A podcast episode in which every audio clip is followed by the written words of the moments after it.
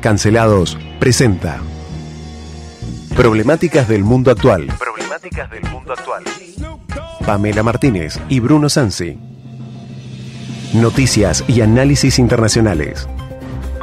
de migrantes económicos como lo que estamos viviendo en Polonia ahora, que son los ucranianos.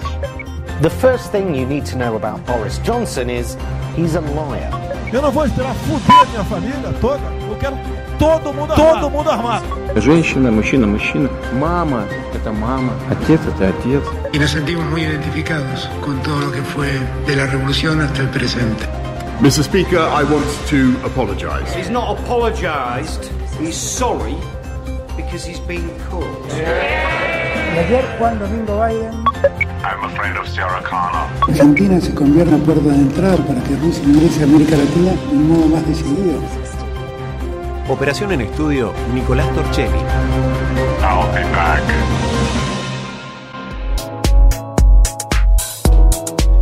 Muy buenas tardes, ¿cómo están ustedes? Hoy es miércoles 27 de julio y nos encontramos en una edición más de nuestro noticiero internacional, versión educativa de los miércoles, junto con las profesoras Lorena Waisic y Pamela Martínez. ¿Cómo están ustedes? Hola, buenas tardes, bien. ¿Bien? ¿Todo bien? ¿Vos, Pamela? Muy bien, buenas tardes a todos. Muy buenas tardes a todos. Aprovechamos para saludar a Nicolás Torchelli, que está en nuestra cabina poniendo música de primera. Eh, Nico, me encantó tu sesión Patagónica 2 que subiste el otro día, Nico, no sé si ustedes saben, es está haciendo algunas producciones musicales re interesantes de hip hop y esas cosas. Muy bueno. Así que felicitaciones a Nicolás. Eh, bueno, contame, ayer tuvimos un día medio, medio monotemático, nos dedicamos a la guerra y hoy, para no ser diferentes, eh, vamos a hablar de educación, obviamente, en la segunda parte, pero empezamos con 471 muertos en Haití. Sí, 471 muertos, heridos o desaparecidos en una nueva ola de terror en la capital de Haití. ¿Qué está pasando, Pamela? Y mira, eh, hace unos meses se habla de la ingobernabilidad en Haití, ¿sí? después del magnicidio que se produjo en, ese, en esa isla. Y ayer las fuentes eh, periodísticas destacaban que hay 471 muertos a raíz de enfrentamientos entre guerrillas.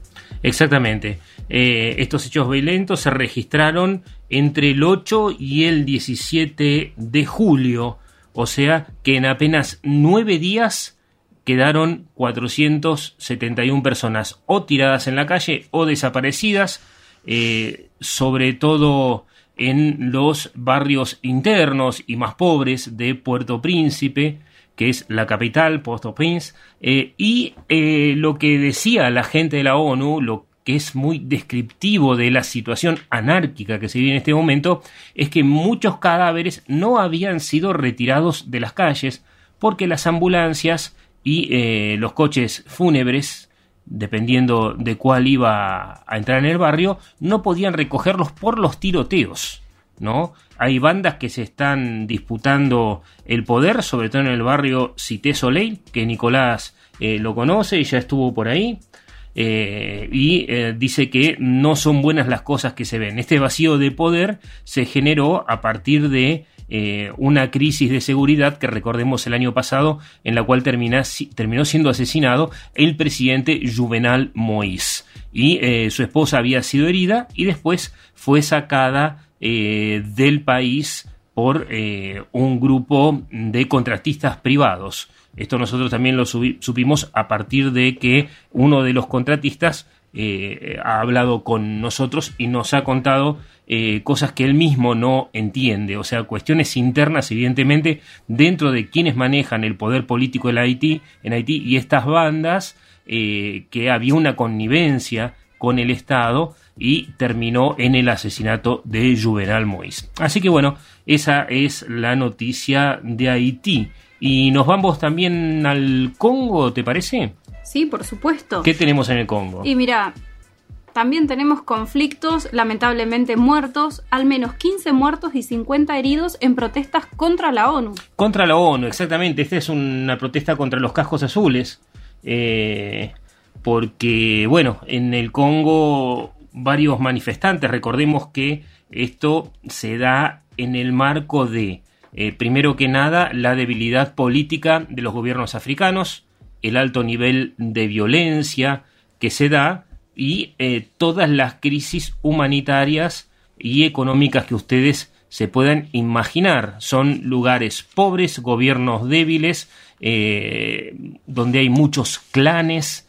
el Congo, tal vez algunos se acuerden del Congo belga, de Zaire, si uno recuerdo tiene la edad suficiente, los mismos años que yo, o unos poquitos más, eh, la capital en ese momento era Kinshasa, todavía lo es, que es el lugar donde se enfrentaron eh, Mohamed Ali en aquel momento con su gran eterno contrincante en 1974.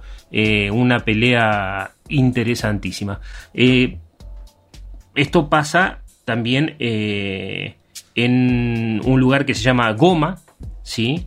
Eh, donde está la misión de las Naciones Unidas. La gente protestó con piedras, tres soldados eh, cascos azules resultaron muertos. Sí, y la noticia nos está hablando de que, bueno, que estas personas, estos manifestantes, en, una ciudad del este congoleño, en Goma, como decías, se dirigieron hasta los edificios de la ONU e increparon a los oficiales y eh, desataron una balacera. Sí, los increparon pidiendo cosas, ¿no? Pidiendo comida, pidiendo insumos básicos porque se ha generado una dependencia entre eh, la ayuda humanitaria y la sobrevivencia de la gente, ¿no? En estos lugares. Y hablando de la sobrevivencia de la gente, algunos están diciendo inclusive que este algunas llegó de manera extraoficial, yo no lo creo, obviamente, pero me habían dicho, esta es la música de terror que nos pone Nico, este, decían que los húngaros iban a atacar a los ucranianos.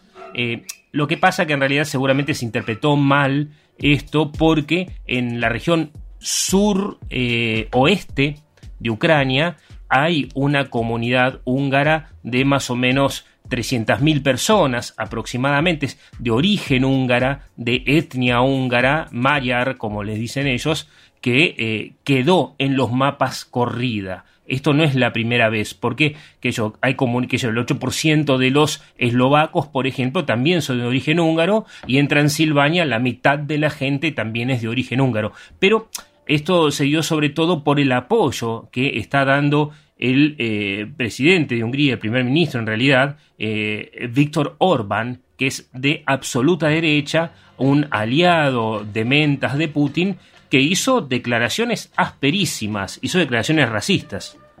Sí, la verdad que sí. Y el Comité Internacional de Auschwitz se mostró alarmado y consternado por estas declaraciones. Exactamente. Mira, dijo este, que los alemanes no sé qué se quejan tanto de gas si ellos ya tienen experiencia, dijo refiriéndose a las cámaras de gas de los judíos en los campos de concentración. Así que esto eh, levantó mucho avispero este, y estamos hablando, ahí está con música folclórica, este, de la región. Parece un Oktoberfest esto. Estamos en julio y ya estamos en el Oktoberfest para Nico. Eh, y una cosa que interesante que también dijo que fue también una metida de pata de Orban, inclusive en el mismo discurso, porque eh, Orban está en contra de los movimientos LGBT de toda la cuestión eh, está en contra de los homosexuales, hizo, declaró la guerra a la homosexualidad y al transgénero, tal como lo hace eh, Vladimir Putin, y decía que el único trans que él sabía que había en Hungría era Transilvania y Transilvania no es de Hungría, es de Rumania, justamente está esta pequeña etnia ahí. Así que Orban está muriendo por la boca. Igual tiene una mayoría importante desde hace tiempo en Hungría. Sí, igual hay que recordar el peso político institucional que tiene Orban y uno de sus dichos que fue controversial es que vivan como quieran, pero que nos dejen vivir. Solo hay que aceptar que el padre es hombre y la madre es mujer casi nada. En realidad es eh, muy biologicista. Hoy vamos a hablar un poco de algunas cuestiones sexuales y cómo cambian la visión de los historiadores y sobre todo atentos los arqueólogos porque tenemos novedades acá. en Ecuador también hubo cosas ásperas porque eh, se dio un escándalo. Es algo viejo en realidad. Es este algo que ya pasó, es de la época de Correa, pero que se acaba de hacer viral ahora, eh, que es, digamos, un funcionario de alto nivel de Correa, el coordinador eh, de sectores estratégicos, Rafael Poeda, eh, sacó algunas observaciones técnicas sobre unos contratos de Correa con petroleros privados. ¿Qué pasó? Un técnico, el señor José Luis Cortázar, eh, descubrió en los acuerdos que había realizado, que había firmado Correa, algunas cosas que eran básicamente, como él dice en el video, anticonstitucionales. Entonces había algunas trampas, evidentemente, en los contratos que no favorecían a Ecuador, sino que lo desfavorecían. Entonces, ¿qué hizo este hombre? Esto se da ahora en, un medio digital que se llama Primicias, eh, en el cual, esto es del 2014, te decía,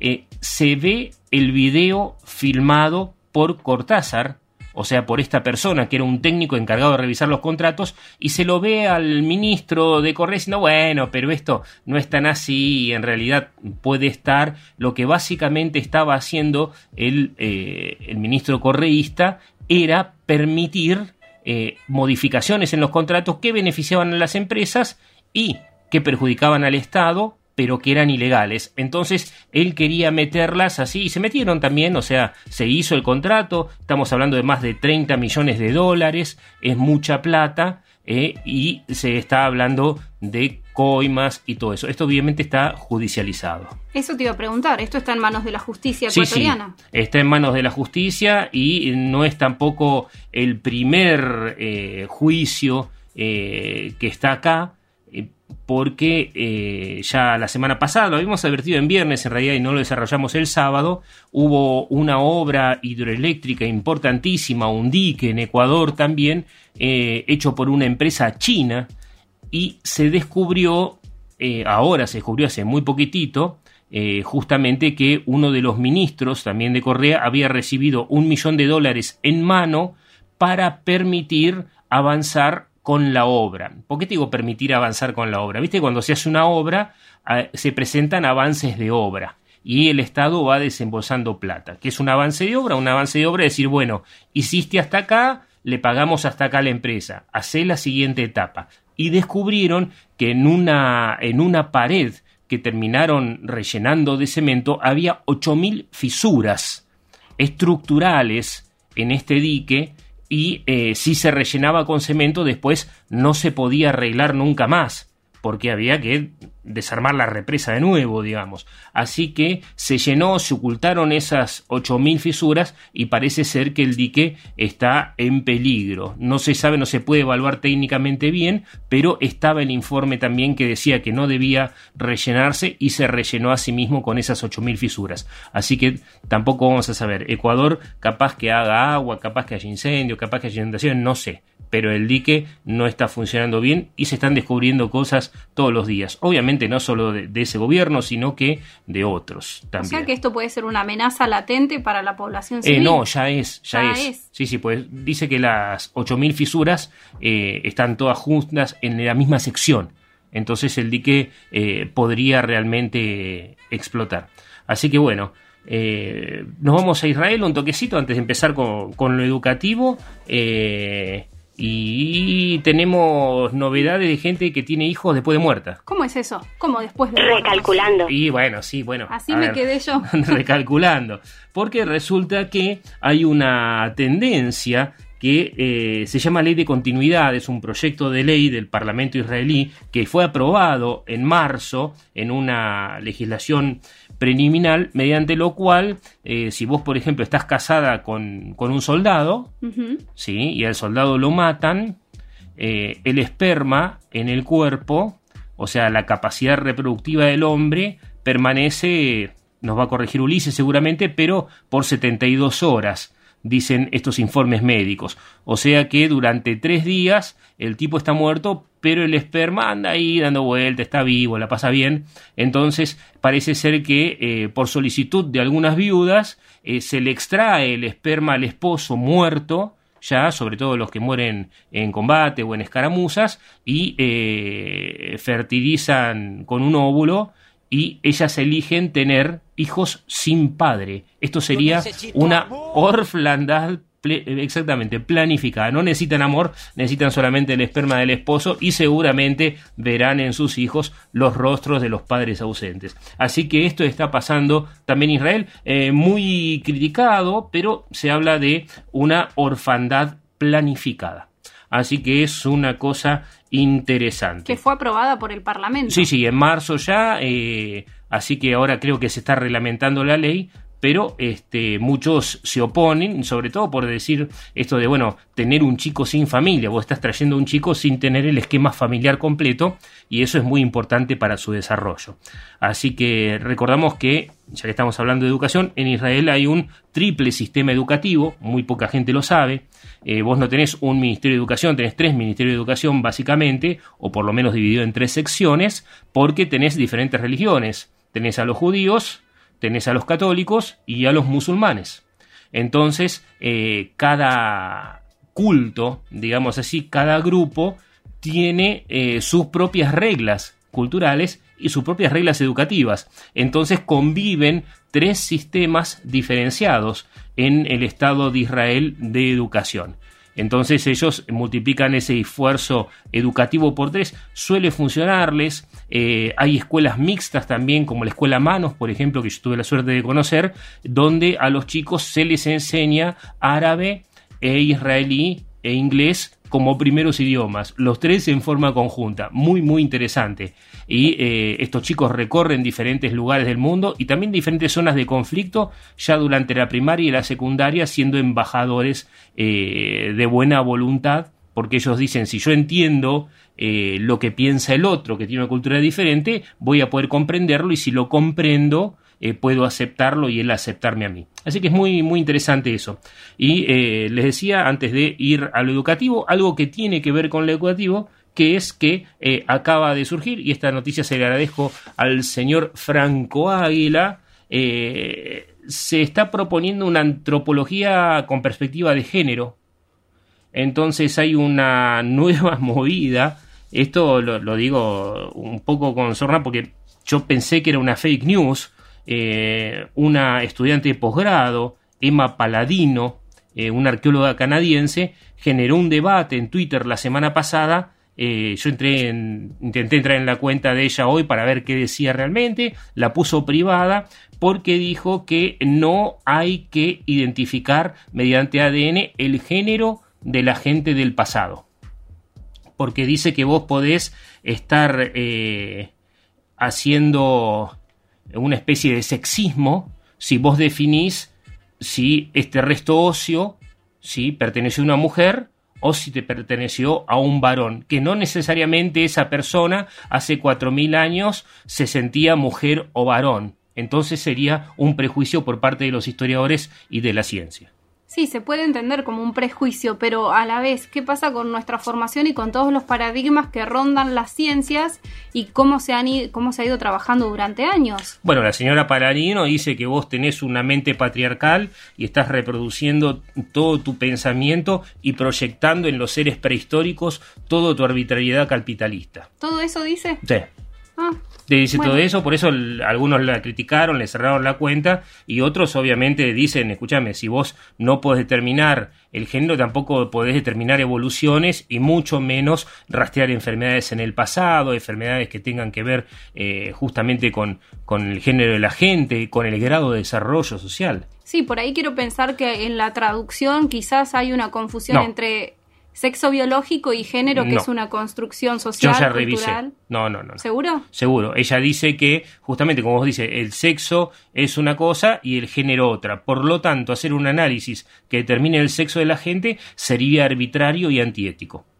Lo tiene re claro la autora Paladino. Este, Tendré que revisar la noticia. Sí, vos tenés que revisar todas tus prácticas sociales porque vos no podés decir que este, las mujeres no salían a cazar en la prehistoria, cuando en realidad justamente se pudo determinar a través del ADN que había mujeres cazadoras. ¿No? O sea, pasa que evidentemente esta gente tiene la mentalidad de que todos piensan las cosas a partir del patrón cultural y los sitios arqueológicos hablan por sí mismos, son un libro abierto, una cosa interesantísima que después la podemos charlar. Y hablando de educación, eh, Lore, trajiste una noticia, Lorena Waxic, profesora Waxic, profesora de historia, igual que Pamela Martínez y quien les habla acá, estamos hablando ahora de educación. Cuéntame, Lore. Sí, Bruno, en este contexto post pandemia que todos estamos con con el grado de, estudiantes, de cantidad de estudiantes repitentes y demás a nivel provincial, bueno, y nacional también, por supuesto, hay una noticia de la provincia de Santa Fe. Justamente se propone eliminar la repitencia en el nivel secundario como una medida, digamos, eh, de, resolución por parte del Ministerio de Educación y seguramente esta propuesta luego va a ser discutida a nivel nacional. Eh, la idea es que los estudiantes pasen año a año en el nivel secundario, más allá de deber las materias que eh, no repitan, evitar la repitencia. Esto ya se ha implementado a nivel nacional, de hecho en nuestra provincia no se repite en la primaria, sí se verifica los contenidos que no se han aprobado por alguna razón, ya sea por cuestiones de salud, que no hayan estado asistiendo, pero eh, no se repite en, la, en nuestra primaria. Y en el secundario, justamente esta propuesta de Santa Fe seguramente abre un, espacio de discusión para pensarlo a nivel nacional, porque justamente eh, la primaria tuvo muchos años de discusión en implementar, o desde los gobiernos, obviamente es una propuesta, eh, es una política nacional, pero eh, esto es una propuesta que nos pone en alerta también al nivel secundario. Digo alerta porque, bueno, está la discusión de los contenidos que no se aprueban en cierta materia, eh, ¿qué, pasa después? Se pasa de año sin aprobarlo, pero se revisa ese contenido, se aprende, se discute, se enseña. ¿Qué pasa con ese contenido no aprobado? Mira, yo te digo, esto lleva a por lo menos tres cuestiones para ser discutidas, que la podemos ir desarrollando durante estos programas. Uno es el tema de eh, qué significa repetir y qué significa llevarse materias. Este, después está el tema de el merecimiento, ¿no? Si te mereces o no, si sabes lo suficiente o no para hacerlo, ¿no? Está la cuestión del mérito acá siendo discutida. Pero en la provincia, y esta es la tercera discusión, muy pocos docentes saben que eh, cuando hicimos, porque participé, pero la idea fue de Pablo Lupi, un profesor de matemática de la cordillera, eh, que dio básicamente su vida por esto, porque terminó falleciendo antes de que se apruebe todo el diseño curricular, eh, y él había hablado de los corredores. Nosotros, en ciencias sociales y en el diseño curricular de secundaria, tenemos lo que llama corredor. Es una novedad a nivel nacional, Bruno. Es una novedad, si le implementamos, eh, Pablo fue el que le puso nombre. ¿Qué significa el corredor? Significa que en la secundaria, por ejemplo, en el ciclo básico, que son primero, segundo y tercer año, vos tenés una serie de contenidos a dar. En ciencias sociales, por ejemplo, que es lo que me tocó trabajar a mí con el colega José Luis Punta, este, eh, sobre todo en la, en la parte de historia, por ejemplo, si vos no aprendías algo, el profesor no es que vos repetías la materia, el profesor tomaba nota de eso, le explicaba al directivo, o al coordinador pedagógico, al POT o a quien sea, porque no todas las escuelas funcionan igual, le explicaba qué era lo que le faltaba a este chico para aprobar.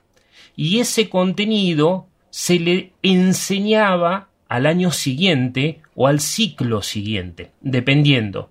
Entonces, de primero a tercero, vos no tenías por qué repetir en ciencias sociales si el profesor que dejaba al chico en primer año te daba la lista de cosas y la explicación de qué cosas le faltaban a este chico aprender. El tema es que eso nunca se implementó. O sea, lo dice el diseño curricular, pero básicamente nadie le hace caso y los directores ni siquiera saben que existe algunos, otros no les interesa, los otros usan las horas que tienen esos profesores para reunirse para otras cosas, ¿sí?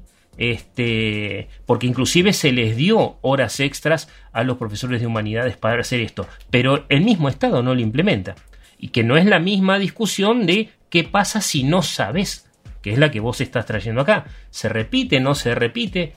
¿Qué pasa con el chico? Claudia Romero, doctora en educación y, docente de la Universidad de Torcuato Di Tella, dice, aquello que los chicos han aprendido y acreditado no tienen por qué volver a cursarlo. En este sentido, de haberlo tratado en el aula, haber estado, pero no aprobaron el, la, el trabajo o la materia en sí, o el cuatrimestre. Eh, en ese caso, volver a revisarlo, pero no eh, habiendo aprobado la materia, sino dentro, si vos en primer cuatrimestre desaprobaste, el segundo cuatrimestre lo aprobaste, se entiende que los contenidos previos los, los tenés incorporados. Sí, a veces no alcanza a evaluarse bien esa incorporación porque como es gradual, implica en un crecimiento también por parte del chico y eh, el nivel de complejización de saberes. Pero está bien que no te tomen lo mismo, pero nosotros lo que yo no veo es ningún tipo de inversión desde el Estado para que haya profesores que se dediquen a lo que este chico no aprendió. Pero básicamente esas cosas se aprenden en contexto. Eso implicaría eh, dos cosas. Primero, eh, la, la, discusión sobre el mérito, que tiene que ver con, eh, bueno, ¿qué pasa si le pasa eso en todas las materias, por ejemplo? ¿No? O sea, el chico pasa de años sin saber nada. ¿Cómo engancha la siguiente? Eso ocurrió, Bruno, en muchos casos luego de la pandemia. Aquellos estudiantes que no tuvieron acceso a Internet o a los medios necesarios para poder cursar las materias por Classroom, eh, se quedaron con todas las materias, pasaron de año debiendo 10, 12 materias del año anterior, más las 10 o 12 del año eh, en, en, curso. ¿Y cuál es el resultado que y vos el resultado, en algunos casos, eh, terminaron estresados, pero pudiendo avanzar a, con la aprobación de la materia del año anterior, pero en otros casos, además de no haber aprobado el año anterior eh, y por estar tratando de hacer los dos años, terminaron aprobando muy pocos de la materia en curso y esos chicos quedaron en una situación de volver a cursar y hay un año que está perdido, dos años prácticamente. Sí, pasa que no todas las materias son iguales, ¿no? No es lo mismo ciencias sociales que matemáticas. Si vos no tenés una base eh, mínima, es difícil que puedas hacer el ejercicio siguiente. Entonces tampoco tiene sentido que estos chicos eh, pasen adelante sin manejar lo básico, ¿no? Entonces es muy, muy discutible. ¿A vos qué, qué te parece? ¿Te parece bien, más o menos? Necesitamos como provincia un espacio de discusión sobre estos puntos. Vos planteabas recién, bueno, hay que revisarlos. Eh, sí, tenemos la propuesta del diseño curricular que es amplia, es abarcativa en todos estos contenidos y estas situaciones. ¿Por qué? Porque justamente uno de los aspectos posibles eh, es, son los corredores. Aquellos estudiantes que no tienen aprobado el espacio pueden incorporar con una propuesta extra. Eh, en esos casos, yo creo que se puede es una posibilidad, digamos, de que pasen sin repetir, pero no perdiendo de vista los casos puntuales de esos estudiantes. No que pasen sin saber o, o, como un regalo, por así decirlo. El estudiante tiene que rendir y tiene que conocer por qué, porque es una obligación. El otro día lo trabajaba Pamela, que mm, tenemos claramente las obligaciones por parte de eh, nuestra ley de educación uno de los puntos es garantizar el conocimiento de los estudiantes. Bueno, tenemos que garantizar que ese estudiante haya aprendido ese contenido y por lo tanto sí. eh, que no pase sin saberlo, obviamente, que lo haya adquirido y lo pueda incorporar. ¿Vos, Pame, qué decís? Y mira, yo hace un rato estaba trabajando en una de las escuelas secundarias y justamente los alumnos del último año, de sexto año, eh, me trajeron la discusión. Sí. Me trajeron esta discusión a partir de la noticia de Santa Fe. Y comentaban lo mismo que vos decías recién. ¿Qué pasa en el caso de matemática? Por ejemplo, que si no saben lo básico, después no van a poder ir complejizando los ejercicios. Entonces ellos veían en esta quizá futura ley a implementar esa contradicción. ¿Qué pasa con lo que no aprendimos y es muy difícil después ir llevando en todos los años? Sí, a mí, mira, me parece que eh, está bien, digamos, está bien todo, pero hay dos realidades que son eh, casi inalterables. Nunca avanzó tanto, nunca, nunca, nunca en la historia de la humanidad, tanto a nivel de investigaciones sobre educación, nunca avanzó tanto eh, la cuestión tecnológica, inclusive eh, en, en este contexto de pandemia, nunca llegó la educación a tener un nivel de desarrollo tal cual ciencia, te diría. O sea, es impresionante. Pero los chicos no saben leer ni escribir. Esa es una, ¿no? Y otro, no veo políticas por parte de los estados. Y la gran pregunta es, ¿quién representa a los docentes? Bruno, nos quedó pendiente pruebas Aprender 2021. Las vamos a ver el miércoles que viene. Muchas gracias Nicolás Torchelli, Pamela Martínez, Lorena Waxic, Bruno Sansi, quien les habla.